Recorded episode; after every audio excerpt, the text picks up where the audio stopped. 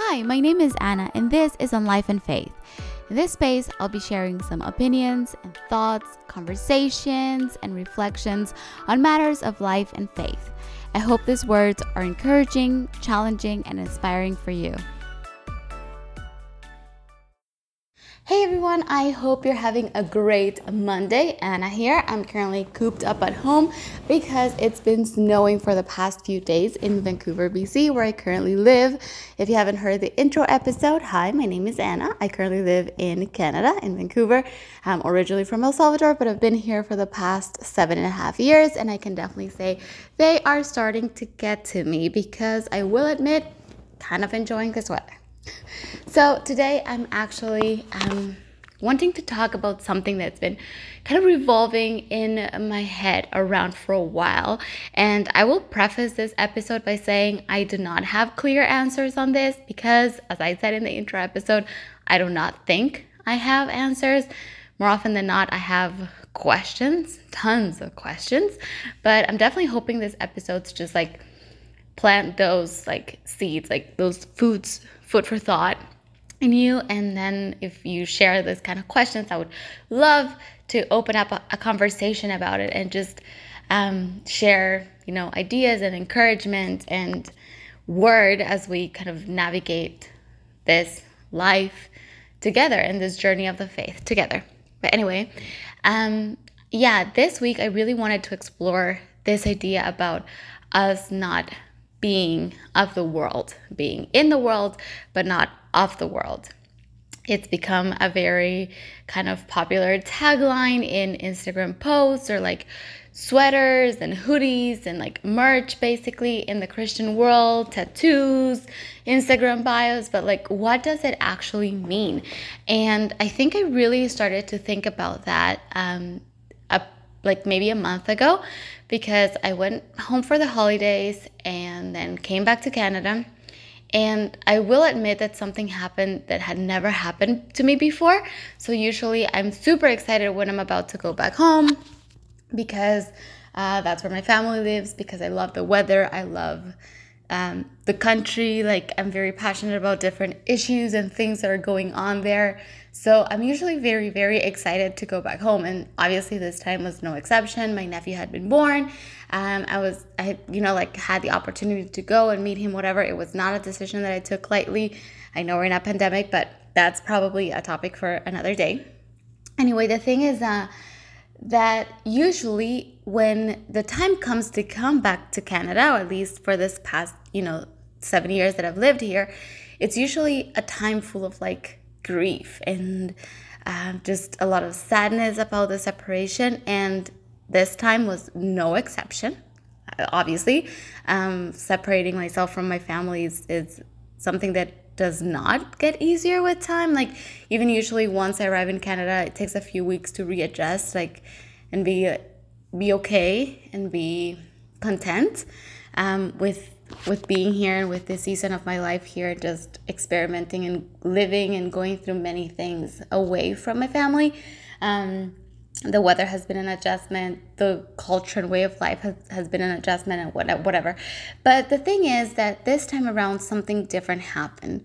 One i was still sad to like leave my family. Um, you know as i just mentioned my nephew is a baby still and just knowing that they changed so fast and i'm missing so many of like his milestones and all of that was very hard. But at the same time i just had a very deep conviction that this is where God wanted me to be. And I wrote something about this uh, on my blog last year, and I think the post is still there about how when quarantine started and I kind of realized that I was going to have to be here for a while, I, I really prayed to God to light up that spark and that love for this city again, and just like that conviction. I'm so sorry, I live very close to a hospital, so you know, just get used to the sirens uh, in this episode. But anyway, I last year it was just so transforming because I'll be honest with you, I had been complaining for like three years straight about living here. So like when I recently moved to Canada, I loved it. I was so excited. I cherished like every new oppor- like new experience and like new opportunity that this city like opened up and had in store and I was so pumped like all the time to be here and I was meeting new people, but that was because I was in school and that was easy. You were making friends all the time. You're meeting people from different countries and it's so exciting. But once I graduated, I was like, what am I even doing here? And living with that burden of like, what am I doing with my life? Why am I here? What am I doing? Am I just like wasting my time? Is it worth it? Like, just so many questions. But for some reason, God never really allowed me to just like give up because there was like this little voice in my head that was saying like no you're here for a reason. You're here for a purpose. So anyway um in kind of like a reluctant obedience i will say and be honest about that i've stayed here all this time. And then last year when the pandemic came and the borders were closed i was like okay so i am here more so than by choice. It's kind of like i have to be here. And I remember going on very long walks along the beautiful Vancouver uh, seawall, and I was like, if you've never been, I whenever it's allowed, you know, like travel is allowed, I would so recommend it because it's such a breathtaking view. And, and if, if you have never been, um, or in the meantime, while you come and visit, I encourage you to like Google some images about like the Vancouver seawall I remember going on these very long walks and I was like, God, what is missing in my heart? Look at this city. It's so beautiful. What's wrong? Because I feel that I don't fit in. I feel that I don't belong. I always feel like apologizing for being here for some reason and like always trying to prove that you know, like I'm a, an, an immigrant, but I'm like, I'll, I'll, get out of your way, you know, like you won't see me, you won't hear me. Um, and it was a very strange, disorienting feeling, like constantly, constantly. But I prayed to God and I was like, please give me that conviction that you have me here for a reason. Give me a love for this city. Help me see this city how you see it. And help me hurt with those who hurt in the city and love people in the city. Love my neighbor. Like be able to actually be a light here. So uh, that happened during the pandemic, and I can say with so much certainty that God answered that prayer throughout the entire time. Like it was thing after thing after thing where He was just like really kind of reigniting and that spark and that passion more than for Vancouver as a geographical location, just for for the people here, for the fact that his image bearers, his sons, his daughters, like people who he has created and he has plans in store for them and like people who he has called live here. And i live here too. And you know like my heart started to really like grow for that. So um fast forward a few months um to the christmas holiday i go for a few months back home. And as i was saying like this thing happened where i was like had a very strong sense that god wanted me to be in here. And i actually kind of was glad to be coming back. Not because I was glad to be leaving El Salvador, but because I actually felt that I was coming home in a sense. Like for the longest time, when I said like, "Oh, I'm going back home," I meant like going back to El Salvador. Now, actually, I was like, "Well, I I'm I'm home in El Salvador, but I'm also going home in Vancouver." But you know, as much as like I loved it and I was happy that I was here, etc. Like this word home, like I kept chewing on it and I was like, what is that? What what is home? Because even if I've like made more friends here and I have a community now in Vancouver and I feel more comfortable here, it's there are things that still remind me that I'm not really from here. Every day I'm having a conversation with someone and they'll bring up you know their childhood memories about Thanksgiving traditions. I didn't celebrate Thanksgiving growing up. That wasn't a thing back home. So, you know, there'll be those subtle cues in the way that people talk or the memories that people share, whatever, that will still remind me, not in a bad way, but just like highlight the fact that I did not grow up here. I'm not from here. As much as I feel like I'm home here now, I'm not really from here. But uh, the thing is that when I decided to leave El Salvador back in 2013 and even before that, I had a bit of a sense that I didn't belong there either. And of course, as I said, like the university years passed, and I was super happy, and I was like, sure, this was it. And then I got this sense that it wasn't when I actually went out of the university bubble and into the real world, or quote unquote, like, you know, real life, whatever. Um, and so when I got on the plane, I kid you not, I started crying. and I didn't know what it was. Uh, at first, I wouldn't be like, oh no, it's probably hormonal, or it's probably like the usual goodbye. It's probably just like me finally letting out months of like stress and anxiety and like worry, whatever. But then I got this sense that God was really saying, like, and then I, I realized, sorry, before this, like, I realized that part of me was sad because I was not feeling the same kind of like despair and grief that I usually felt when I left home. And that I actually now felt that I was also going home to Vancouver. And this part was really confusing for me. And I think a lot of people who have who are probably listening to this or you know might listen to this that have also left home might you know um relate to this kind of dissonance. I don't know if that's the word, but it's a very disorienting feeling where you feel that you kind of belong in both these places and yet you don't at the same time. So that was that's the best way that I can articulate that I was going through that day on the plane. And so but I heard a very still small voice in my heart and I I truly believe it was God's voice because it gave me so much peace. You have no idea, and I'm about to start crying now um, because it said, like, you're not meant to belong to either place you're meant to love both because I love both and, and I want you know to to redeem them and save them. And and I want to save all the lost in both these places and every other country around the world. But at this at the, the end of the day you don't belong to either.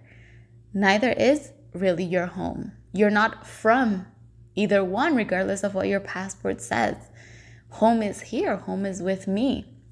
And that moment it was just so earth shattering for me.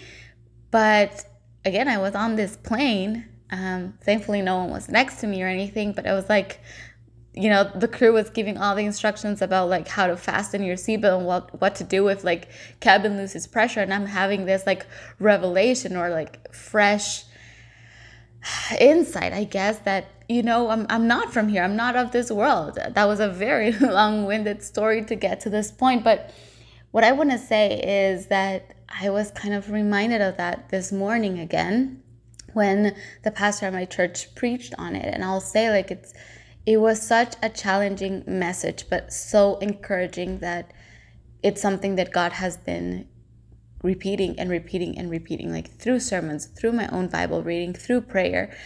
That idea that I'm not of this world. And I will be honest, I don't know how that looks sometimes in practice. Like, I know the big quote unquote obvious things. Like, it might mean no to certain activities, it might mean no to certain uh, relationships, no to certain fill in the blank.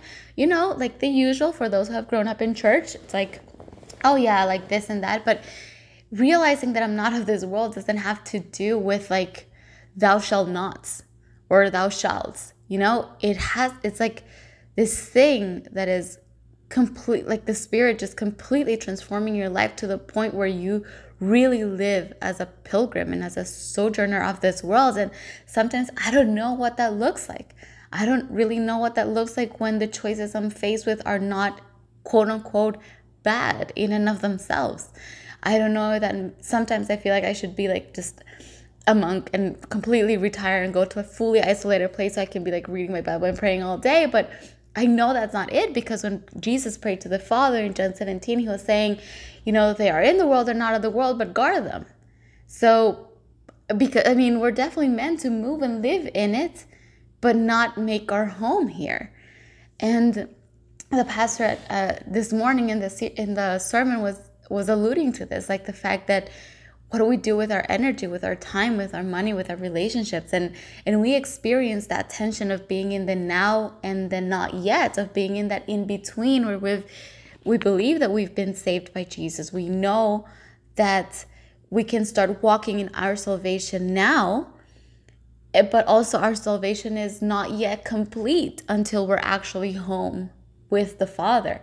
And honestly like this idea boggles my mind so much. It's also so encouraging, but it really boggles my mind so much. But I think one of the biggest areas that came to mind as I was listening to to that message was my professional ambition and like my, my professional goals, I guess. So I will I'll try we'll try, I'm so sorry, to not make this very long. But if I'm honest with you, like, I never dreamt of this big, huge, you know, wedding party or whatever, and getting married and having kids and the quote unquote traditional kind of life. For me, what really always got my heart racing and pumping was what I would do professionally and like career wise. But in the last few years, and I think I also wrote about this in my blog. If not, I'll look for the post and like repost it because to be honest, and if you heard the intro episode, I've like opened and closed, uh, like, yeah, whatever, published and unpublished my blog, I guess, so many times that now I've, I've lost posts that I've written in the past. But anyway, the point is that for so long, I thought I had this like bulletproof plan of what my life and my future were going to be and that completely revolved around career expectations and career plans. And for a, a, few years now god has been slowly removing that idol from my life and completely shifting the way i see work and i see ambition and i see goals.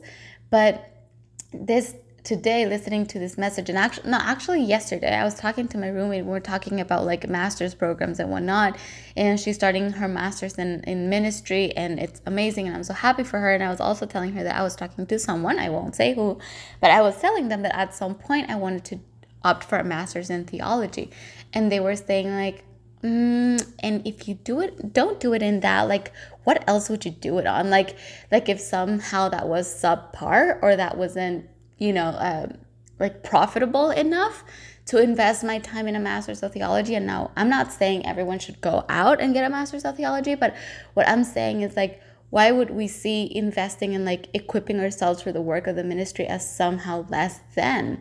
Because I know that in a way, the undertext of that or the subtext of that would be what if you go to like an employer and you want to opt for a better job like a master's of theology won't really give you that right? But at the end of the day today as i was watching the sermon like that conversation flooded back into my head and i was thinking why? Like why would i consider equipping myself as subpar because it's not a fancy degree like an MBA or whatever. And please don't get me wrong, like MBAs are great. If if you have one, if you're planning to get one, go get it, do it. I'm cheering you on.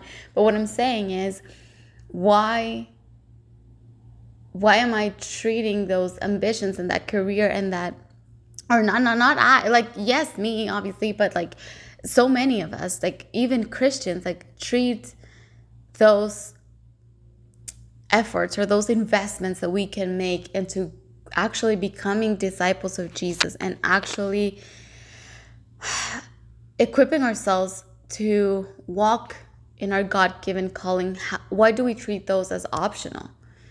Why do we not treat marriage as optional? Why, do, why don't we treat um, certain forms of leisure or leisure as optional? Like, why don't we treat certain activities as optional? Why don't we treat certain goals and certain expectations and certain um, figures and net worth as optional. And why do we treat our bible study sometimes as optional or fasting or prayer um, or not? And, and it's because probably we've, we've we have it reversed because our a certain figure in our bank account or a certain degree or certain whatever, it'll make us feel at home. It will make us feel like we made it. It may make us feel like success, you know? And and that is all rooted from thinking that that we're in the world and off the world in the sense that like I'm from here, you know? Just like I started saying like sometimes I feel that I'm not from here,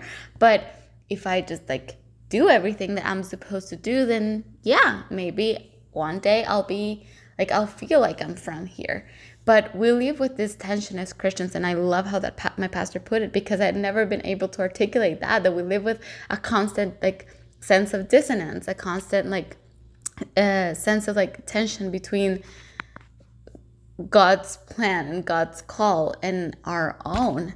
Um, and if you're like me, that might be particularly like in the area of your professional ambitions. And now I'm not saying let's not have them, but what's what's the heart behind them? Like if i choose a master's program like what's the heart behind it? It could be that i choose a master's in theology and then it's still coming from an ag- arrogant and vain heart because i want to like teach and like preach or whatever. Um and i may do a master's in like marketing and have the softest heart ever towards you know just being equipped in that area to still serve the ministry. And it's a quote unquote like secular master. So i'm not saying one thing is above the other but like what's the heart behind it? Is is it coming out of a convic- conviction that that whatever i'm doing here is ultimately with that eternal perspective is it something that will actually build upon like the house of God and the plan of God and God's kingdom established here on earth so that one day we'll all be able to go home? Is it part of like just our journey home or do we think it's our destination? You know, of, you know what I mean? So, um, yeah, I started with a very long-winded story about how I didn't feel like I belonged, this and that, but it was really just to illustrate that sometimes we might feel like that sense of not belonging and that's not a bad thing. It's because we, we don't. It's because we, we haven't been called to belong here. We haven't been called to make ourselves comfortable here to achieve certain goals. It's not bad to have them but like what would it look like if when someone asks you how do you see yourself in five years? Like what do, what would that look like if like Paul, we were able to say, like, we're just running for like the price of knowing Jesus. And when someone asks us, like, where do you see yourself in five years? We're like, oh, I see myself fully serving and worshiping. And I see myself like memorizing a ton of scripture and being able to like I don't know, discern the discern the voice of God or something. Like people would look at us like we're crazy. Probably even people at the church would be like, "What is this guy talking about?" I'm talking about like, you know, what what job do you see yourself in? Like, what title do you see yourself having? Do you see yourself having kids? What if our five year plan actually looked like someone who knows that they're not of this world, someone who knows that we don't belong? And as I said at the beginning, I prefaced it with it I don't have answers. I can't like sit here right now where I am and say that I've chewed on it enough and it looks this way. And I don't think I'm meant to either. And I don't think no one's meant to either because no one can give us three easy steps for this or follow these 10 tips to live like you're not of this world. That would be the biggest irony ever because that's the most like of this world way of doing things. So, yeah, I mean, I would I would love to like just hear from people and hear like if this is something that God has also been putting in your heart, if there's some part of like either the story or this kind of quick reflection and collection of thoughts um, on this topic that you know really kind of struck a chord in your heart as well. And honestly, my prayer is just that as as a big C church, like as a global church, as a global body of God, we, we would just come to this realization.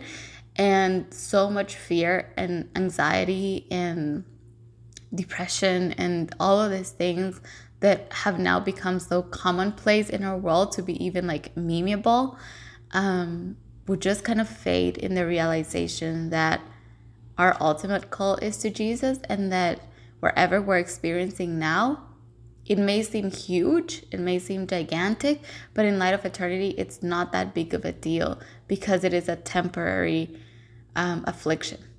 And it's one through we, which we can build our faith up and build our character up and our perseverance and our patience and our long suffering and, and gentleness and self-control and, and all those good things that come from, from God and from His Holy Spirit indwelling in us that we can actually say like yeah it's, it's just a temporary affliction and and and I, I rejoice in that and i am becoming you know when, when i'm weak i'm strong kind of thing. So anyway just thought i'd share that bit of like uh, as i said a collection of thought more a rant than anything else. I hope that it still made kind of sense where I was going with this. And I hope you're encouraged and challenged by this as well. Um, so I hope to see you in theory or like, anyway, releasing an episode next week. Bye.